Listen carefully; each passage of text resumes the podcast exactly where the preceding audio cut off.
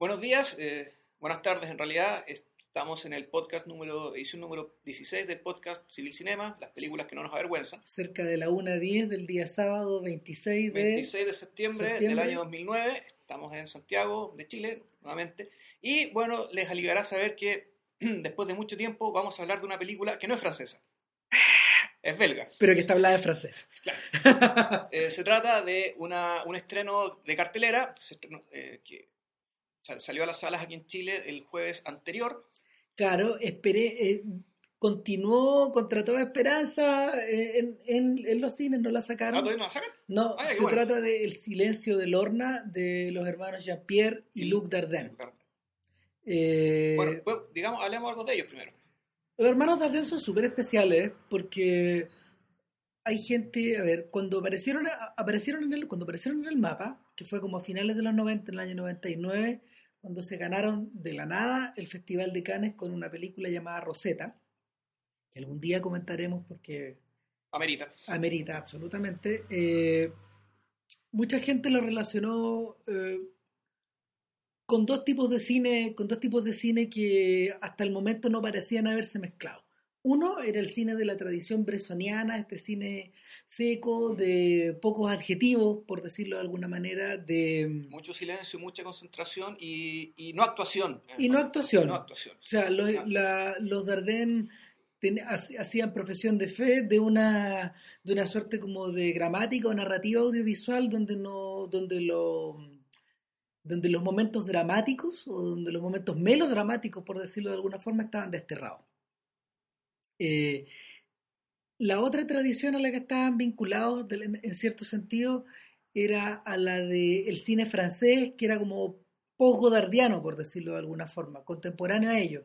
A este cine pertenecen gente como Laurent Cantet, Claro. eh, o pertenecen, por ejemplo, personajes O como, o como Eric Sonka, Sí. que, que con los que, con los que comparten a veces incluso hasta actores o, o maneras de, o formas de, de- de poner la cámara o De puesta en fotografía escena también. E incluso temas. O sea, la, la marginalidad es algo que les ha, le- les ha interesado, pero en un sentido completamente distinto, por ejemplo, el cual lo tratan los gringos o, el cual, o a la manera en que nosotros los hemos, lo hemos tratado acá en Chile. Sí, también uno podría pensar que hay deudas ya un poco más lejanas con, eh, con neorrealismo italiano, ¿por qué no? Sí, Y también con cierto cine británico, también, digamos, de tradición obrera, que uno, que uno podría encon- encontrar los vínculos, también en parte, sobre todo por, por lo visual, o sea, por Claro. cómo se ven las cosas. los parientes cercanos, en este caso, los más conocidos serían Ken Ken Loach, Loach claro. y Mike Lee, Claro, por otro lado. por decirlo de alguna manera. Comparten, comparten también una visión bien, bien gris y bien ocre del mundo. Claro, ahora, hay que hacer la salvedad que comparten también con todos ellos eh, algo que es que los, ellos, eh, que estos cineastas, estos dos hermanos Vegas que partieron como documentalistas, eh, siempre están hablando desde el privilegio del primer mundo, es decir, ellos se saben ciudadanos privilegiados del primer mundo, digamos, y sus películas se tratan del escándalo que a ellos les produce el hecho de que en el primer mundo donde ellos viven haya compatriotas suyos que en el tercer mundo, como Rosetta, por ejemplo, o el protagonista del niño, o te estén pasando cosas como las que pasan en esta película que, bueno, pasaremos a contarle para hablar de ella. Eh, el silencio de Lorna, en el fondo, es la historia de un. En el fondo, es la, historia de un intercambio de plata. ¿A qué nos referimos? Eh, Lorna es una chica albanesa, inmigra, es una inmigrante que llegó a, a Bélgica probablemente ya hace un tiempo. Eh, cuando comienza la película, Lorna está casada con un drogadicto Claro. eh, y el acuerdo con el drogadicto consiste en lo siguiente, ella lo, ella lo saca de la droga y él, pasado cierto tiempo, se divorcia de ella y después de haberle otorgado la nacionalidad europea y se divorcia de ella para que ella se vuelva a casar a su vez con otra persona que, En este caso un ruso. con otra persona que necesita convertirse en ciudadano europeo. Ahora, hay que decir que en rigor, en ri- en rigor, Lorna llegó a Bélgica porque se casó con este belga y se casó con esta belga drogadicto porque hay un intermediario que es una, una especie de que es el por decirlo el- es la cabeza digamos de esta red de, de- de esta- de una red en el fondo de inmigración hormiga muy muy lucrativa en la cual Lorna Es un engranaje más. es un engranaje más. Es decir, Lorna se casa con este sujeto, con este belga, el, el cerebro de este asunto es una especie de padre, representante, manager, cafiche, digamos, personaje un italiano, un taxista italiano que se llama Fabio, también inmigrante en Bélgica. Qué cara, bro, por Dios. que también, y, bueno, pero ciudadano comunitario a fin de cuentas. Claro que sí. Que él, él es el que maneja todo el engranaje, es decir, él hizo, la, hizo que Lorna se casara con este drogadicto, él, digamos. Pero hay un tercer personaje, que es Sokol. Vendría a ser el cuarto personaje en realidad. En realidad, el cuarto personaje. Que es el pololo, tal vez también al de, de, de, Lorna, y que es un personaje que va y viene. En el fondo está puesto ahí porque Lorna necesita. Lorna es una persona que cuya expresión de las emociones, de acuerdo como casi todos los personajes principales de las películas de los Dardenne, está muy sepultada dentro de ella. Es una persona muy seca, eh, no expresa ni alegría, ni tristeza, ni preocupación aparentemente ninguna emoción sobresale de esta, de, esta suerte de, de esta suerte de, de planicie donde ella se mueve. Y, y, y, en principio la única persona que lograría sacar esas emociones de ella es un gallo como Sokol que no trabaja en, no trabaja en, Bélgica, sino que va en distintas partes. Eh, en algún momento de la película está en Alemania trabajando al interior de un, un reactor nuclear donde le pagan mil euros por estar un minuto cerca del reactor, para que vean el tipo de pegas que hace Sokol. Claro, y los ciudadanos, bueno, y los, ciudadanos, y los ciudadanos de Europa del Este, digamos, quieren adquirir la ciudadanía comunitaria. fondo, el, escándalo, el escándalo moral, digamos, desde la perspectiva de los autores, en este caso, es eso.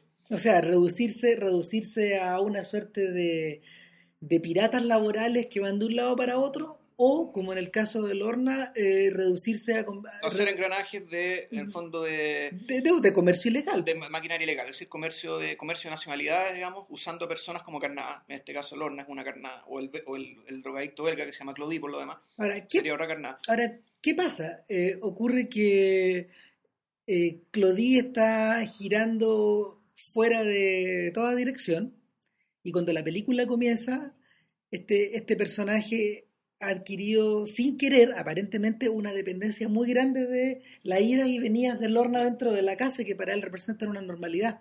Entonces él la llama, la pega y le dice, ven por favor, cuídame, no salga hoy día en la noche, quédate, estoy tratando de dejarlo, pero, pero no puedo, etcétera Entonces... O sea, es muy divertido que, claro, lo que ocurre es que, como este es tu matrimonio mentira, pero este, este sujeto, el, el, Clodí, digamos, este, su dependencia con la droga es tan fuerte que en cierto sentido ya parece, parece que se lo olvida, digamos, que su matrimonio es de mentira, digamos. Pasa a convertirse en el esposo, en el hijo, en, en, el, en, el, en, el, roommate, no sé. Exactamente, y la pobre Lorna, digamos, está ahí, digamos, haciendo, haciendo todo este teatro para haciendo, un fin que no tiene nada que ver. Haciendo horas, en el fondo. Ese es haciendo horas que se muera. Haciendo horas hasta que se muera de una sobredosis. Claro, eh, pero... Eh, y se encuentra de enfermera, de mamá, ¿cachai? De hermana mayor, claro, de esposa.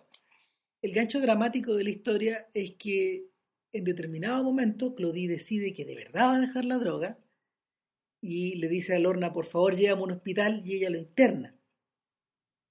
En ese momento ya está convencida de que, de que a Claudio le esperan dos fines. Uno, que lo matan, lo matan por sobredosis, lo mata Fabio, o, que es una idea que se le ocurre a ella, eh, aducir que ella es una mujer golpeada por Claudie ante la policía y así provocar el divorcio. A ver, ¿qué, es lo que, quiere decir esto? Quiere decir que en algún momento Lorna eh, toma la decisión de que no es necesario matar a Claudie para lograr lo que quiere, es decir, quedar soltera nuevamente eh, con la nacionalidad belga para poder casarse con un ciudadano extracomunitario, en este caso un ruso, como dijimos. Ahora, una de las gracias de los Darden es que, al revés de lo que ocurriría en una película tradicional, ese cambio, ese cambio de mentalidad está, está bien por debajo, es casi imperceptible. Yo mientras más pienso en la película, menos me doy cuenta del momento en que ella cambió de idea. Mm. Bueno, hay momentos, por ejemplo, que no les vamos a contar para no aguarles la fiesta, donde ella se acerca incluso físicamente al personaje. Pero, pero no son exactamente esos momentos donde, donde ella parece decidir alguna cosa. O sea, la decisión no está tomada ahí. Ahora, si la película es aparentemente tan plana en términos emocionales, ¿qué es lo que la sostiene? ¿Por qué uno la sigue viendo? ¿Por qué no está el interés? Al menos, personalmente, digamos, a mí lo que, me, lo que me interesa, donde creo que la película pone el acento, al menos toda su primera mitad, es en el retrato de una forma de operar, digamos. En este caso, básicamente le cuenta a uno cómo funciona esta red de gente que está traficando con nacionalidades y personas para hacer un negocio. En el fondo, dentro de las fisuras del primer mundo, digamos, y una de las fisuras del primer mundo es que, bueno, está muy cerca de, países que no son del primer mundo y, y cuyos ciudadanos quieren ir a vivir allá. Entonces, la primera parte de la película, al menos, me parece a mí que eh, está muy dada a explicarnos cómo funciona todo este entramado. Y una vez que nos explican eso, nosotros podemos ya situar y explicarnos y entender quién es Lorna, por qué actúa como actúa, por qué tiene siempre esa misma cara de palo, porque en el fondo ella está, esto es una burocracia, y ella en realidad es una burócrata. Pero también tiene cierto, pero también es la artista del asunto, y por eso es que Fabio, digamos, el cerebro de toda esta cuestión, de todo este entramado, es como un poco su manager, que está preocupado que esté bien, que esté bien cuidada, que esté bien alimentada, que no le pase nada malo. La cuida como si fuera su papá, pero claro, naturalmente por fines interesados. Ahora, el, el tema, por decirlo la dificultad ética de la película, o donde la película toma el giro, es precisamente cuando Lorna empieza a pensar por sí misma y decide que a Claudie no hay que matarlo. No es necesario matarlo. Bueno, ahí, ahí, cambia, ahí cambia toda la película y, y por unos instantes, por una no sé, una buena docena de minutos, la, la, película gira de atención y nos empezamos a preocupar mucho de Claudia. Sí. Pero de eso se los vamos a contar después, de la pausa cognitiva. Y también vamos, vamos, en la cual vamos a aprovechar de pensar si es que le contamos o no le contamos lo que pasa al final, porque es importante. Se lo contamos, ¿no? No sé. Bueno.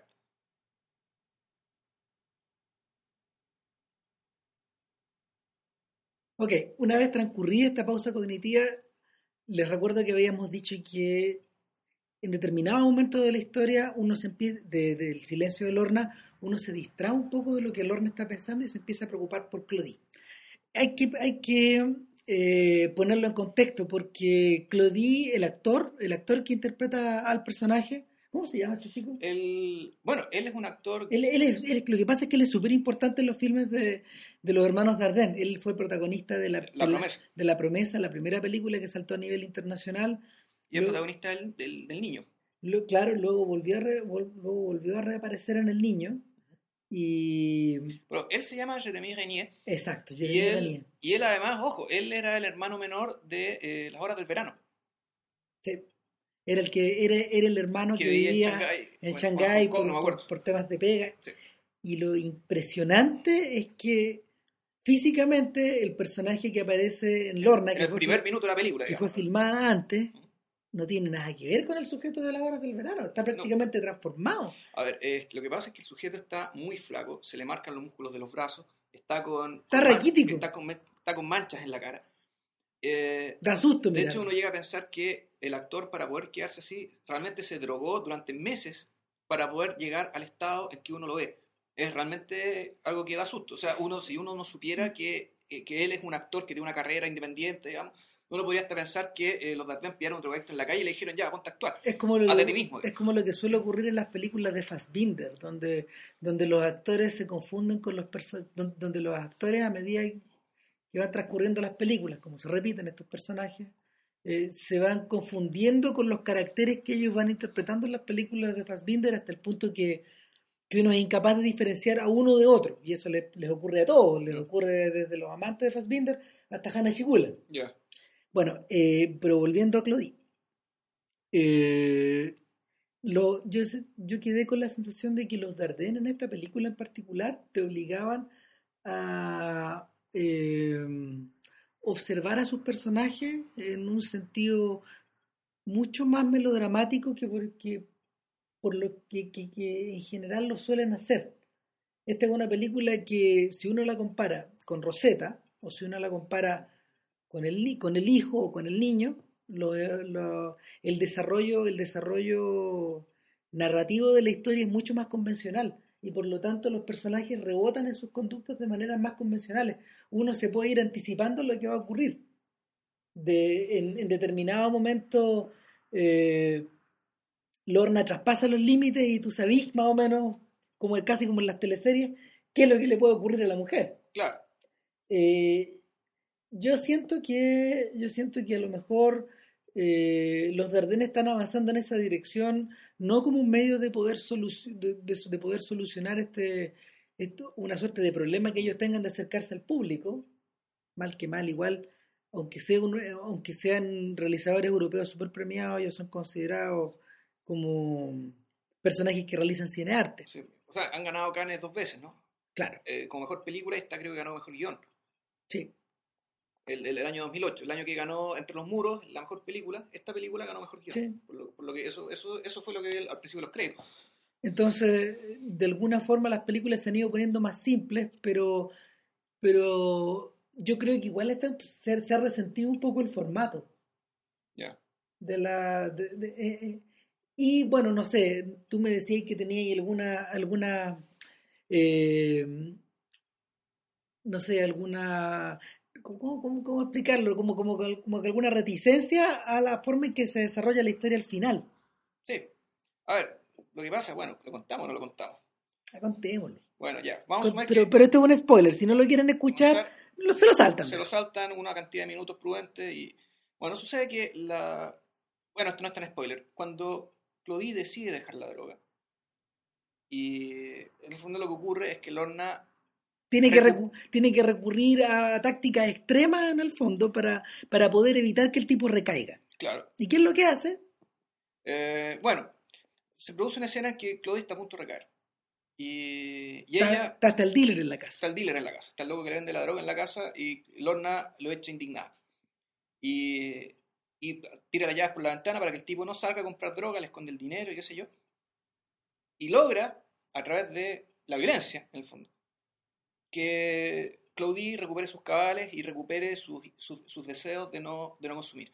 Una, algo muy llamativo de esta escena que realmente es muy impresionante, es que, y es algo que los Dardenne suelen hacer muy bien, es que las escenas de violencia efectivamente es una violencia que viene desde adentro, por decirlo de alguna manera. Es decir, la, los movimientos, cuando los, los Dardenne filman, filman violencia, ya sea encontrones, desmayos, escenas en que el cuerpo está, en que el cuerpo está sometido a un estrés muy, muy, muy, muy grande, lo filman de una manera en que ese estrés y ese movimiento y eso que están filmando se condice muy claramente y es muy expresivo en términos de lo, que, de lo realmente subjetivo que está detrás de ese estrés. ¿Tú sabes cómo lo hacen? No. Eh, eh, es una cosa tan sencilla que llega a dar susto de lo fácil que es y de lo compleja también. Es que en vez de recurrir al montaje, en vez de ir poniendo, por ejemplo, no sé, eh, la toma del combo con la, toma de la de la cara, con la toma de la reacción, con la toma de la contrarreacción, eh, los tipos utilizan la continuidad, no Claro. cortan No corta. no cortan nunca. Entonces la coreografía de desplazar la cámara de un lado para otro se hace con una velocidad tal y tan grande y a veces cambiando hasta el foco entre medio Claro. que, que resulta imperceptible. Claro, y ahora, ahora que, que- que hayas usado la palabra coreografía es precisamente, eh, va contra mi argumento, en el fondo pensando que la violencia se debe filmar desde afuera, o sea, desde la coreografía, desde lo que uno va a ver. Ah, pero, pero hay un detalle. Eh, eh, los Dardenne se han caracterizado toda la vida por eh, seguir a sus personajes de una manera, bueno, primero que nada continua. Ellos patentaron un poco esta idea de, de la cámara como en el eh, por detrás del hombro. Si tú te acuerdas en Rosetta En Rosetta y, sí, y en en, esta y- no, y en el hijo, En el hijo sobre todo. en el hijo sobre todo, eh, es una cosa que va que caracteriza a los personajes desde dentro. Esos dos personajes, el de Rosetta y el de el del carpintero, que Claro. protagoniza la película, se parecen mucho entre sí, no solo por la furia que tienen acumulada, sino que por esta velocidad que le van imprimiendo a, a- a la manera en que ellos van actuando. Se, van- se dejan atrapar por un torbellino. Yo aquí eh, me di cuenta de que Aquí a Lorna siempre se la está mirando y lo que se le mira es su cara. Exacto, se, se la mira como desde, mira, se la mira como desde los pechos para arriba, Mm. más o menos. Esa es como la, esa es como la, la, ¿cómo se llama? La- El encuadre que la sigue siempre y la sigue con un dinamismo que es bien impresionante, un dinamismo que, por ejemplo, ella trabaja en una lavandería, entonces se la puede seguir desde el lugar donde planchan Claro. hasta la mesa de atención de una manera continua y, y resulta casi imperceptible. Lo que pasa es que está filmado muy sencillo y con unos neones Claro. que, que hacen que la luz se vea muy, muy regular, muy, muy común y corriente, muy de la calle. Y, pero la, la manera de desplazar la, la, la cámara es casi, es, casi, es, casi correspondiente a esta idea de irlo siguiendo por el hombro. De hecho, a Lorna como que en vez de mirarla por detrás, la estamos mirando de frente. Esa, es la, esa, es la, esa es la diferencia, el lenguaje que los Dardenne utilizan en esta película. Eh, algo de eso estaba presente en El Hijo, donde también por primera vez en el cine de los Dardenne nosotros podíamos contemplar a las personas de frente. De frente. Eh, porque la emoción estaba puesta en las caras. Yo creo que la cara de Lorna, eh, la cara de palo de Lorna en el fondo era, era muy importante que se viera durante todo el rato para que nosotros pudiéramos mostrar o pudiéramos sentir las diferencias. De hecho, una vez que ella soluciona el problema de Claudio, que ella cree tenerlo solucionado, ella por primera vez en la historia se comienza a relajar, a sonreír, a pasarlo bien, a pensar en el futuro, a, a pensar a en... pensar en el bar que quiere tener con su pololo, Exacto. con su pololo Sokol.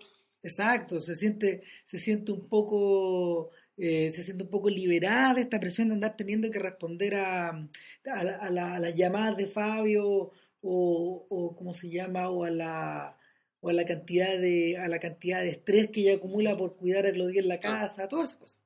Claro. Entonces, bueno, el, su- sucede que ella cree, lo- cree lograr que va a sacar a, a, a Claudia de la droga. Eh, efectivamente, inventa una denuncia por agresión y el Estado le concede el divorcio. Por tanto, todo está saliendo como ella quiere.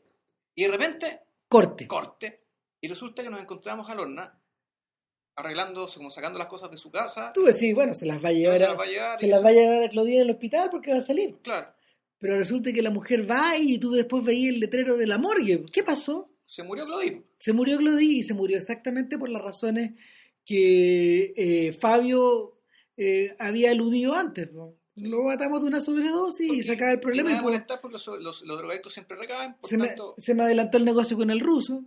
Exacto, por tanto, se murió Claudie. Y, pero esto te lo muestran como una elipsis brutal, precisa, muy seca, De algún modo la película... que además el- nos deja en suspenso, y y en el fondo ese es el objetivo, en el fondo Claro. nos deja en suspenso cómo tomó Lorna esto. ¿Qué, es lo, que- qué es lo que le pasó entre medio? ¿Qué es lo que le Porque, pasó entre medio? porque no hay llanto, no hay risa, no hay reacciones, no hay, no hay nada. Eso es lo que creemos. Eso es lo que creemos. Entonces, bueno, Lorna se hace la idea, vuelve a retomar, vuelve a su mentalidad inicial, diciendo, bueno, pasó, ya no puedo hacer nada al respecto, voy a tratar de seguir mi vida, voy a seguir con, con la plata que voy a ganar con el ruso, voy a hacer mi bar, eh, un bar en Bruselas, en la misma ciudad en Bruselas, con mi novio, con el, bueno, con el buen muchacho este Sokol, pero resulta que empieza a tener síntomas de embarazo. Exacto. ¿Qué- Exacto. Bueno, no, vamos a explicar más el por qué, ni el cómo, ni el cuándo vean la película, pero eh, Lorna comete la imprudencia de preguntarle al ruso, oye, ¿y qué pasaría si yo tuviera un hijo y, Yo me hago cargo, mi hijo y todo yo me hago cargo y, y listo? Y el ruso obviamente dice, no. No. Eh, y en ese momento el engranaje deja de ser engranaje. Y en ese momento, claro, o sea, ahí realmente el colapsa, digamos, todo lo que estaba en torno, digamos, de Lorna como la estrella, digamos, de esta, de esta red de, de tráfico. En este momento, Lor- el, el silencio de Lorna deja de convertirse en una película típica de los de los Dardenne y comienza, a mi parecer, a asemejar a, a estos buenos capítulos de Los Sopranos, donde tú sabes lo que puede venir. Y, y no sé, desde, desde una mirada hasta una invitación a subirte a un auto pueden ser tomados Como una Eh, amenaza mortal. mortal. Ahora, esta película tiene la particularidad de que generalmente los Dardenne te muestran situaciones desesperadas de gente desesperada, ya sea por la pobreza, ya sea por situaciones traumáticas, que tienen que tomar una decisión, una decisión moral. Es decir, tengo que hacer algo respecto de algo que me ocurre y tengo, el, tengo que hacer lo correcto, ya sea por, porque es lo correcto moralmente y porque es lo mejor para mí a la vez. A veces no coinciden, a veces sí. Aquí lo que da la impresión es que lo que, lo que se está haciendo, se está castigando al personaje por su no decisión. En el fondo, y todo el final de la película, ya la secuencia final de la película, a la larga es una especie de epílogo eh, que es resultado de la inacción de. Yo creo que, yo creo que, eh, o sea, no, no, no sé no sé si tú pensáis esto, pero tengo la, tengo la sensación de que toda la sección final de una película, de la película es como un- una, un largo proceso de desaceleración hasta llegar a un momento de desaceleración total y de oscuridad total y de, de, de detenimiento, no, no, no, de estancamiento, de completo estancamiento. Estancamiento de la historia, estancamiento de, de ella como personaje. de- Yo de creo, que la, o sea, de yo creo que la historia no puede seguir más allá. Yo creo que, de hecho, todas las luces o la, eh, ¿cómo se llama? la autoconciencia que pudo haber ella tenido de sí misma durante la historia se anula eh, y de algún modo, por raro que parezca, la película como que termina volviendo qué feo a decir, qué, o qué anticuado va a sonar lo que voy a decir, pero como que termina volviendo, como que termina, la película como que termina volviendo su propio útero. Es bien curioso porque las últimas escenas transcurren, transcurren eh, al interior de un bosque. Eh, en un refugio, una casucha. Y en una, en una casucha abandonada que no se ha visto, que no, que no cumple otra función dramática que es la de servir de refugio. Al revés de lo que ocurre con todas las otras cosas de la película ¿Por qué? Porque, por ejemplo, el bar representaba como los sueños de ella, la casa representaba la cárcel de Claudine, eh, el hospital representaba el paréntesis que se había en la vida de estos gallos, entonces la lavandería era el mundo del trabajo. El banco era otra cosa más. Pero esto, pero, pero la, la, la casa del final de la película, esta, esta, especie, de, esta especie de refugio eh, casi onírico, porque es como si ella se refugiara en su cabeza. Claro, que está en un bosque, no hay nadie más cerca. Prácticamente no representa nada y yo creo que yo creo que por ahí pasa como tu como el ruido que te hace el final de la de la historia, como que no estuviera resuelta. O sea, no, eh, lo que me genera más ruido tiene que ver con ya tiene que ver con cosas externas, que en el fondo que son recursos, son ciertos recursos en que, se, nos, que se nos trata de comunicar el estado del horno eh, de una manera que me pareció torpe, que puede haber sido con mayor economía o, de, o de, haberse escrito de otra manera. No sé, o sea, yo creo que... Yo... Todo lo que tiene que ver con sus monólogos, cuando empieza a hablar sola, eh, esto está mal. O sea, cuando alguien empieza a hablar solo, esto, eh, cuando la gente habla sola, esto es de los seres venezolanos, ¿cachai? Algo que, no sé, en el fondo, no te pueden explicar la cosa de una manera que no sea haciendo de hablar a las personas solas. Y la excusa, y la excusa que la, y, y, la excusa que la película te daría para justificar esa forma de actuar no me parece convincente, pero no se lo voy a decir porque, bueno, estaría contando, digamos, parte de la película. Pero, pero no, no me parece, no me parece que, que sostenga, digamos, esa solución.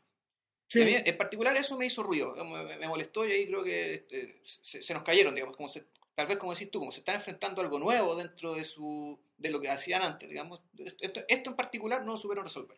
Eh, es como si tú, es como si tú le, le pidieras, por ejemplo, a estas alturas del partido a Godard que, volviera a ser una película dialogada como la hacía en los 60. Sí, sí, más todavía considerando que cuando uno ve las películas eh, se entera de Godard, te das cuenta que los diálogos están puestos ahí con un objetivo, con, con el objetivo de contar la historia, pero también con otro objetivo. O sea, no, no, estaban puestos porque sí.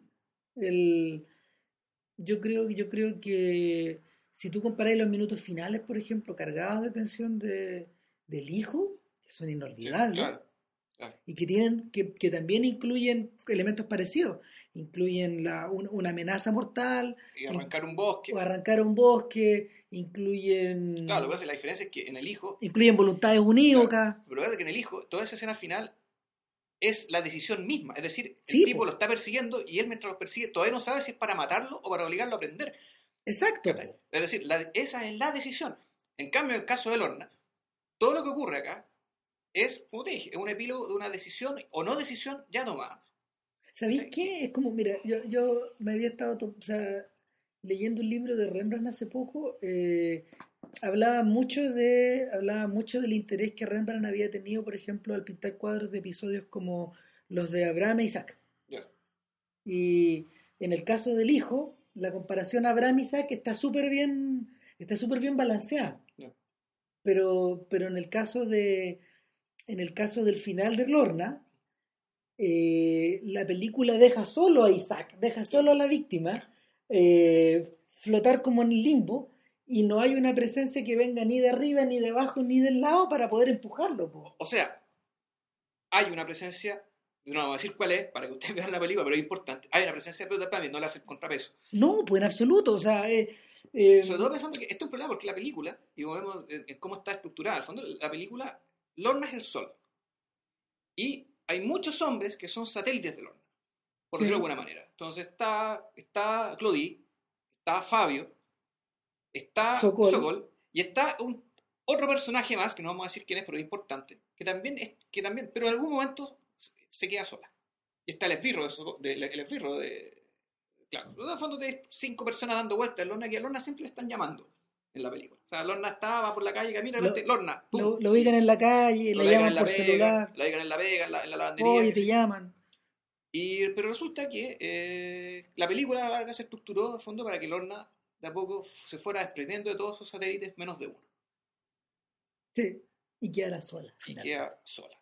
O prácticamente sola, como verán ustedes. ¿Con qué objetivo? Esa es una buena pregunta, yo no sabría decirlo.